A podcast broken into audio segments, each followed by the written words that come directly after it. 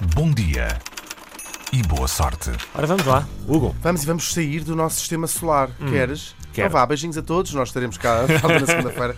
É muito. Sabes que eu sou fascinado com estas coisas do espaço. sim, e, sim. E eh, o que é que acontece? Eh, no- com os desenvolvimentos científicos, hoje temos telescópios cada vez maiores e cada vez com mais, mais potentes.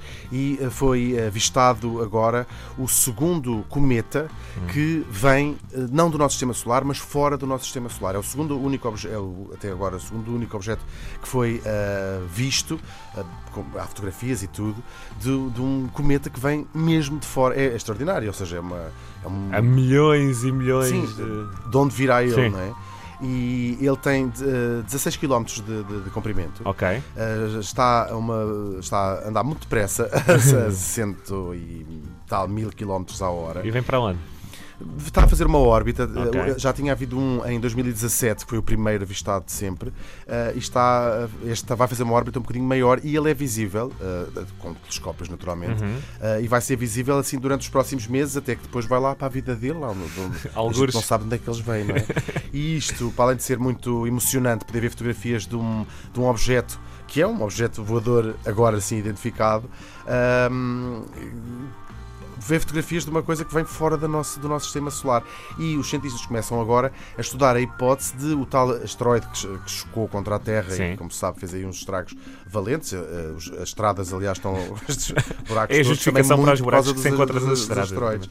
E eles agora começam a pensar que provavelmente será um asteroide que também veio de fora. Ou seja, eles, estão- eles andam aí. que é será que há pessoas que não são de cá? Eu às vezes fico com essa sensação do este gajo veio num asteroide.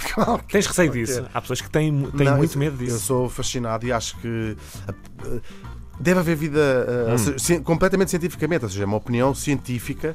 uh, há, um- há uma formulação de um cientista que diz.